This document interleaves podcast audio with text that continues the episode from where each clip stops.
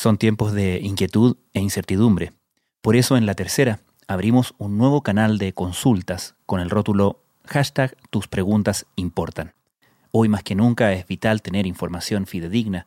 Pueden escribirnos a tuspreguntas.latercera.com o en el teléfono 569-9323-1780. En el marco de la transparencia que nos caracteriza como institución,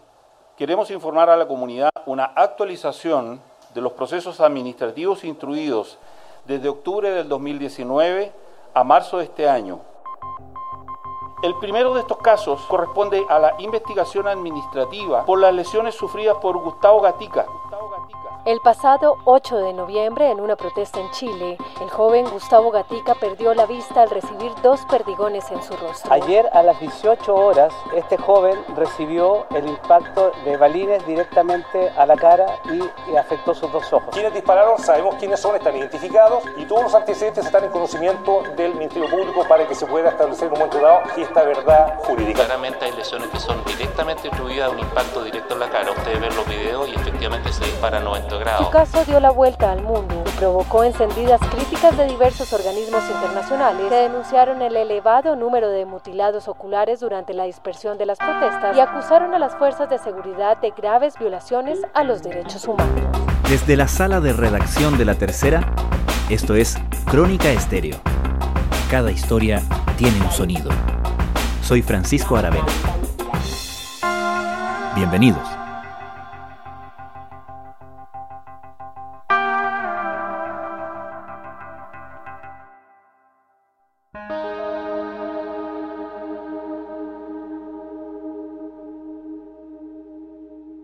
Desde el inicio de las protestas masivas y el estallido social de octubre del año pasado, las denuncias por los abusos de carabineros en las manifestaciones han sido múltiples. En particular, las lesiones oculares provocadas por el uso indiscriminado de las escopetas antidisturbios fueron un foco central de las denuncias y de los informes de organizaciones internacionales de derechos humanos. Pero hay un caso que se transformó en el emblemático el de Gustavo Gatica Villarroel, el estudiante de 21 años que recibió dos perdigones en sus ojos y quedó completamente ciego durante una protesta en el sector de Plaza Italia el 8 de noviembre. Hoy, la Fiscalía trabaja en determinar la identidad de los responsables de la mutilación de Gustavo Gatica. ¿Quiénes son los principales sospechosos y cómo avanza esa investigación? ¿Qué sabemos hoy sobre lo que pasó ese 8 de noviembre de 2019? Han pasado siete meses desde que se abrió esta investigación penal que lleva adelante por el fiscal de alta complejidad Francisco Leesma y hasta el momento solo sabemos avances investigativos en cuanto al sumario de carabineros que fue dado a conocer la semana pasada en que se dio de baja a un funcionario de fuerzas especiales, el teniente coronel Claudio Crespo, por haber manipulado fuera de protocolo la GoPro que portaba el día en que Gustavo es herido por dos perdigones en sus ojos, quitándole finalmente la vista. Leslie Ayala es periodista de La Tercera. El domingo pasado publicó el reportaje Gustavo Gatica, la ruta para llegar a G3 en La Tercera Domingo. En términos investigativos penales, que está a cargo del Ministerio Público, hay una decisión de levantar una imputación penal respecto a los apremios recibidos por Gustavo Gatica, pero para eso falta un peritaje que sería clave y que estaría listo en alrededor de seis semanas y que está a cargo del Laboratorio de Criminalística de la PDI. El estudiante de Psicología de la Universidad Academia de Humanismo Cristiano se encuentra grave en la Clínica Santa María. ¿En qué consiste ese peritaje y qué importancia tiene? La Brigada de Derechos Humanos de la PDI, quien es la unidad que está apoyando la investigación de la Fiscalía Centro Norte, ha hecho una serie de pericias planimétricas en el sector de las calles Vicuña Maquena y Carabineros de Chile, en pleno centro de Santiago, a solo pasos de la Plaza Baquedano, donde ocurrió el hecho que afecta al estudiante Gustavo Gatica.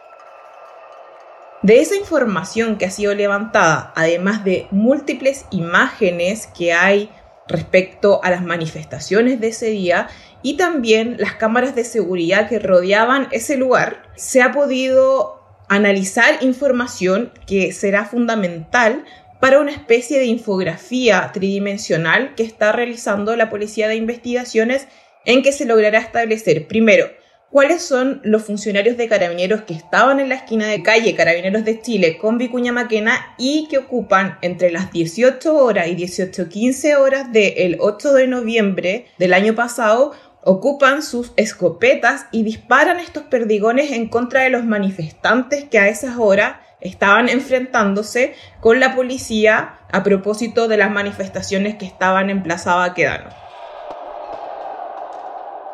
Esta información va a ser vertida en una especie de video que logrará establecer entonces cuál de los tres funcionarios que son focos de esta investigación, que son funcionarios de fuerzas especiales, es el que disparó o los que dispararon y que pueden ser los autores de las lesiones graves, gravísimas que recibió Gustavo Gatica esa jornada. Entiendo que Carabineros también ha hecho una investigación interna. ¿Qué sabemos de esa investigación? Esa investigación interna realizada por Carabineros ha tenido dos etapas. La primera finalizó en diciembre del año pasado y en ella se exculpó a los siete policías que aparecen mencionados en esa investigación administrativa de alguna responsabilidad en cuanto a los efectos de haber disparado en contra de la multitud y haber herido al joven Gustavo Gatica. De hecho, en esa investigación que es llevada a cabo por el fiscal de carabinero Renato Abello, se establece incluso que estos dos perdigones que recibe Gustavo en sus ojos podrían haber sido lanzados por los propios manifestantes. ¿Usted está de acuerdo con el sumario que dio a conocer Carabineros en que incluso eh, señala que el ataque podría haber venido de los propios manifestantes? A mí como ministro del Interior situación que está totalmente descartada en la investigación penal que lleva a cabo la Fiscalía Centro Norte y que lidera la fiscal Jimena Chong, en cuanto a que los perdigones que fueron extraídos de los propios ojos de la víctima dan cuenta que son parte de las municiones que ese día ocupaba personal de carabineros que estaba a cargo del orden público en esa zona. En esta primera etapa del sumario de carabineros llama mucho la atención que uno de los principales focos investigativos de la Fiscalía que es el teniente coronel Claudio Crespo, funcionario de Fuerzas Especiales, que está en la esquina de Carabineros de Chile con Vicuña Maquena el día en que es herido Gustavo Gatica, no aparece mencionado salvo por uno de sus subordinados esa jornada, que es el capitán José Cárdenas, quien refiere que es convidado por el teniente coronel a realizar labores de contención, disparos y además detener a los manifestantes que en ese momento, según la declaración del policía, estaban ya sobrepasando las labores ya sea del carro lanza agua que estaba actuando en contra de los manifestantes para contener los hechos de violencia y también del lanzagases. De hecho, la declaración de Cárdenas apunta que Crespo le ordena a seguir adelante con las labores de contención y también a proceder a la detención de las personas que en ese momento estaban lanzando piedras y molotov en contra de la policía. Toda, toda la información pero por suerte que están trabajando porque todavía no hay ninguna acusación, no hay ninguna formación, por lo tanto seguimos aportando y seguimos cooperando con el Ministerio Público. La segunda mención a Crespo en esa primera etapa del sumario de carabineros está vinculada a un documento oficial que entrega la propia policía donde se detalla cuáles son los 136 oficiales de carabineros que están certificados para ocupar estas escopetas antidisturbios. Pero en ningún momento el fiscal de carabineros Renato Abello cita declarar o posiciona a Claudio Crespo como uno de los oficiales que ese día desenfundó su escopeta y disparó en contra de la multitud. Situación que es muy llamativa teniendo en cuenta que hace tan solo dos semanas el subdirector de carabineros, general Diego Late, mientras hacía un balance respecto a qué estaban estos sumarios internos de carabineros por las denuncias de violaciones a derechos humanos tras el estallido social, menciona que un funcionario de la policía uniformada fue dado de baja en el caso de Gustavo Gatica al terminar la segunda parte del sumario administrativo y que finalmente la baja no es por las lesiones provocadas en contra de este estudiante, sino porque esta persona Este oficial de carabineros había incumplido un protocolo al descargar imágenes desde su cámara GoPro que portaba ese día. En el sumario, el fiscal que lo diligencia determinó iniciar el proceso de baja de un funcionario debido a un grave incumplimiento de los protocolos detectados en la investigación interna. Dicha infracción consistió en que las imágenes entregadas a la PDI en el mes de diciembre fueron previamente descargadas por el funcionario en su computador de trabajo sin dar debida cuenta de ello en la instancia correspondiente, como lo establece claramente el protocolo. El nombre de este oficial se mantuvo en reserva durante varios días, pero finalmente se da cuenta de que es uno de los principales blancos de la investigación que lleva a cabo el fiscal Francisco Ledesma junto a la Brigada de Derechos Humanos de la PDI y que se trata del el teniente coronel Claudio Crespo, quien llevaba más de 25 años en la institución, que tiene 44 años y que siempre se ha desempeñado en la unidad de fuerzas especiales, que son estos funcionarios que finalmente hacen labores de contención en las manifestaciones y que según sus propios compañeros confidenciaron a la tercera, fue uno de los oficiales que durante mayor tiempo se mantuvo en el sector de Plaza Italia realizando labores tras el 18 de octubre cuando comienzan las manifestaciones a propósito de esta crisis social. Es importante aclarar que esta sanción corresponde a la responsabilidad administrativa del funcionario, la que es independiente de la investigación que se lleva adelante en el Ministerio Público por las lesiones sufridas por el señor Gustavo Gatica. ¿Y cómo se llega a la identificación del teniente coronel Claudio Crespo? La identificación de este oficial de carabineros no fue fácil. La ruta para identificarlo surge principalmente porque en el parte de denuncia que realiza la policía uniformada, dos días después de que se hiere a Gustavo Gatica gravemente en sus ojos, no aparece mencionado este oficial, pero sí hay múltiples imágenes de él en funciones el día en que Gustavo Gatica es herido. De hecho, hay videos donde se ve su casco que tiene las siglas de Fuerzas Especiales, FFEE, e, y además tiene una letra que es la G y un número asignado que es el 03. La G significa gama, que es como se le nomina a quien está a cargo de un ariete de carabineros, y en este caso es el 3 porque es el tercero a cargo. El G1 es el oficial de más alto rango ese día en el Ariete y se trata del coronel Santiago Saldivia, quien también es blanco de la investigación por haber ese día disparado al menos 125 cartuchos en la zona donde se estaban produciendo estas manifestaciones. Como G3 aparecía en tantos videos y además fotografías que hay registro de esa jornada, a la Brigada de Derechos Humanos de la PDI le llamó mucho la atención que no estuviera identificado este carabinero y finalmente se le sigue la ruta hasta establecer que efectivamente él había estado en la, esquina de Carabineros de Chile con Vicuña Maquena a la hora en que Gustavo Gatica es herido y que no aparecía en el parte. Por lo tanto, eso levantó la sospecha de los investigadores, pese a que dos días después, según se ha defendido Carabinero, ellos sí entregan el nombre de Crespo a la propia fiscalía. Los 12 carabineros que están formalizados, nosotros los descubrimos, nosotros los autodenunciamos. O sea, eso quiere decir que estamos siendo transparentes con nuestro, con nuestro procedimiento.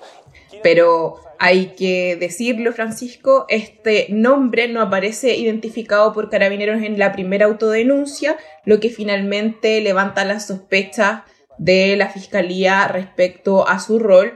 durante esta jornada y además teniendo en cuenta de que él era un alto mando dentro de las fuerzas especiales que actuaron ese día. Por eso es que también comienza toda una campaña hace un par de semanas de organizaciones como Amnistía Internacional que emplazaban a los órganos investigadores del Estado chileno a establecer quién era G03, cuál era su identidad y cuál era el rol que le caía en las lesiones a Gustavo Gatica y también en otras manifestaciones, ya que hay bastantes videos que lo muestran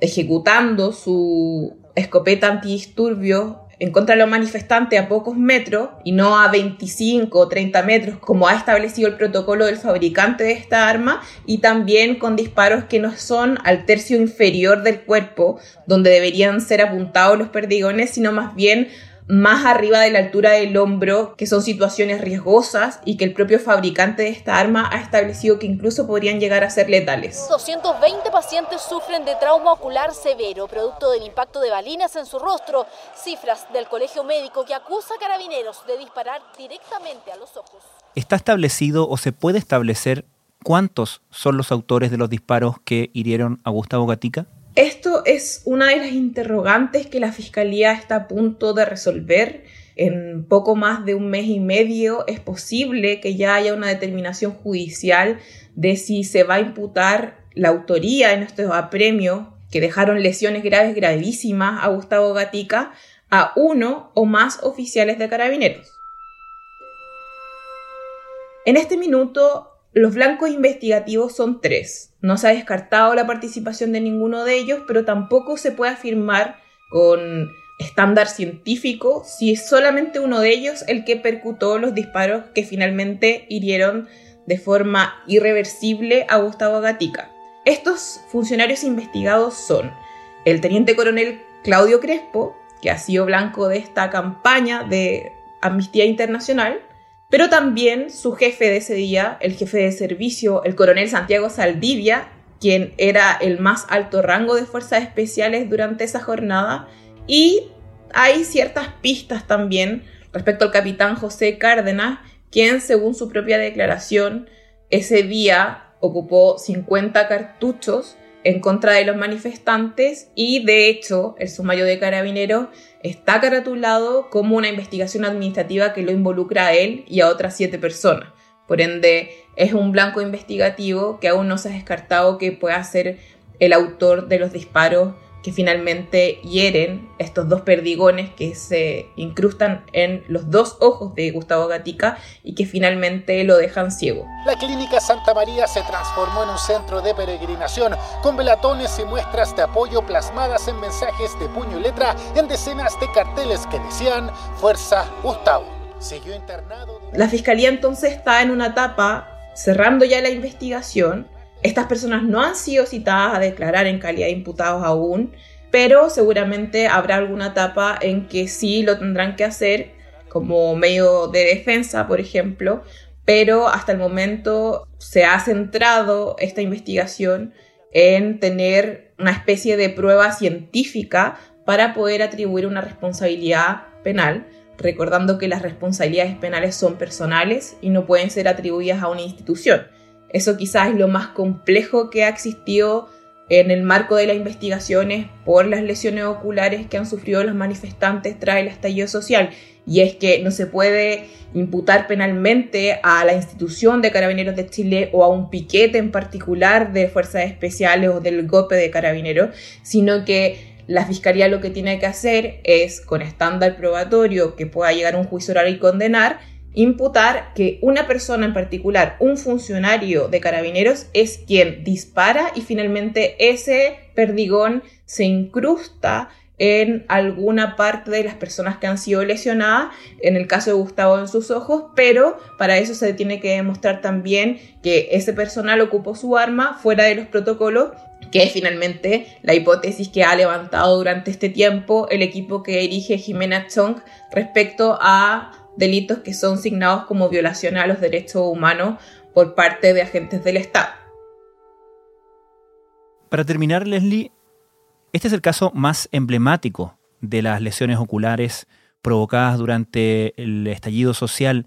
pero ¿existe una investigación respecto de los otros casos denunciados? Sí, existen investigaciones porque cada vez que alguna persona resultó lesionada, ya sea porque la policía iba a la posta o porque las denuncias llegaron a través de clínicas jurídicas o del propio Instituto Nacional de Derechos Humanos a la Fiscalía, se abrieron investigaciones por cada una de estas víctimas. No todas son personas que perdieron al 100%, por ejemplo, la vista de un ojo, pero sí resultaron lesionados y eso también está en investigación. Se manejan alrededor de 200 denuncias que investiga la Fiscalía Centro Norte que tienen que ver con alguna lesión ocular producida por perdigones que fueron percutados por personal de carabineros y también están aquellas lesiones atribuidas a el lanzamiento de bombas lacrimógenas durante esas jornadas de manifestación. El problema es que en estas investigaciones ha sido difícil avanzar, no así en el caso de Gustavo Gatica, que está bastante avanzado por parte del Ministerio Público, pero en otras situaciones que quizás fueron menos conocidas ha sido difícil avanzar, primero porque las denuncias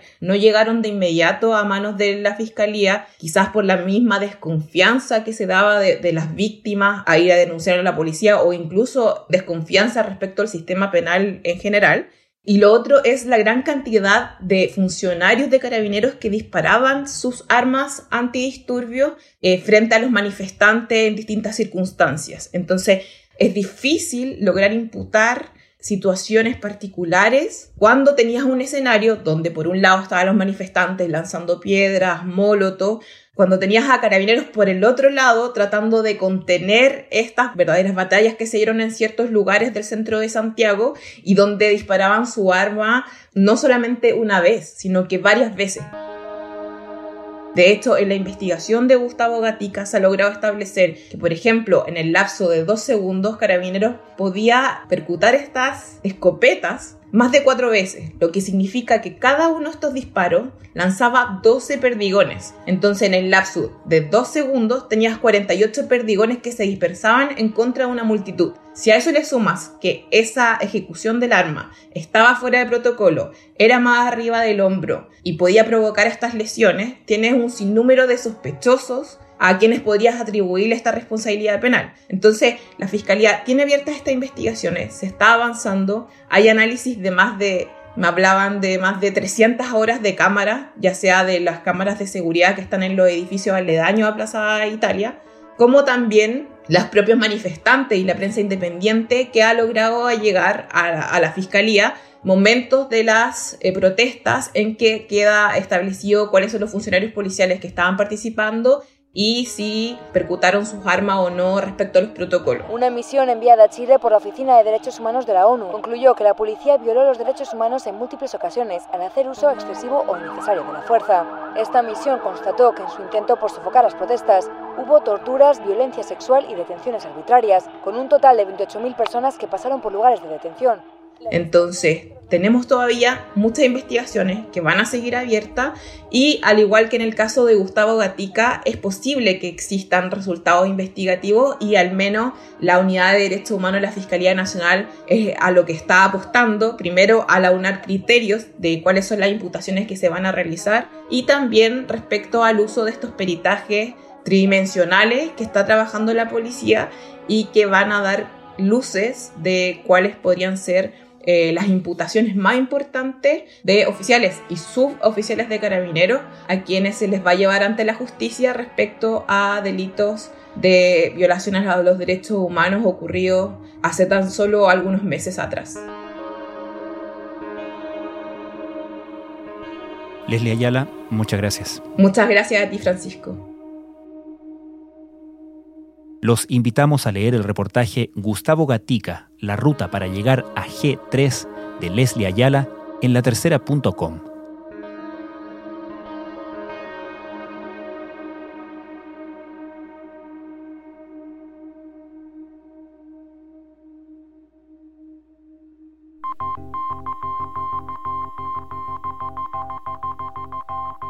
Crónica Estéreo es un podcast de La Tercera. La producción es de Rodrigo Álvarez y Melisa Morales, y la edición de quien les habla, Francisco Aravena. La postproducción de audio es de Michel Poblete. Nuestro tema principal es Hawaiian Silky de Sola Rosa, gentileza de Way Up Records. Nos encontramos pronto en una nueva edición de Crónica Estéreo. Les recordamos que todos nuestros episodios están disponibles en latercera.com Spotify, Apple Podcasts, Google Podcasts y donde sea que escuchen sus podcasts.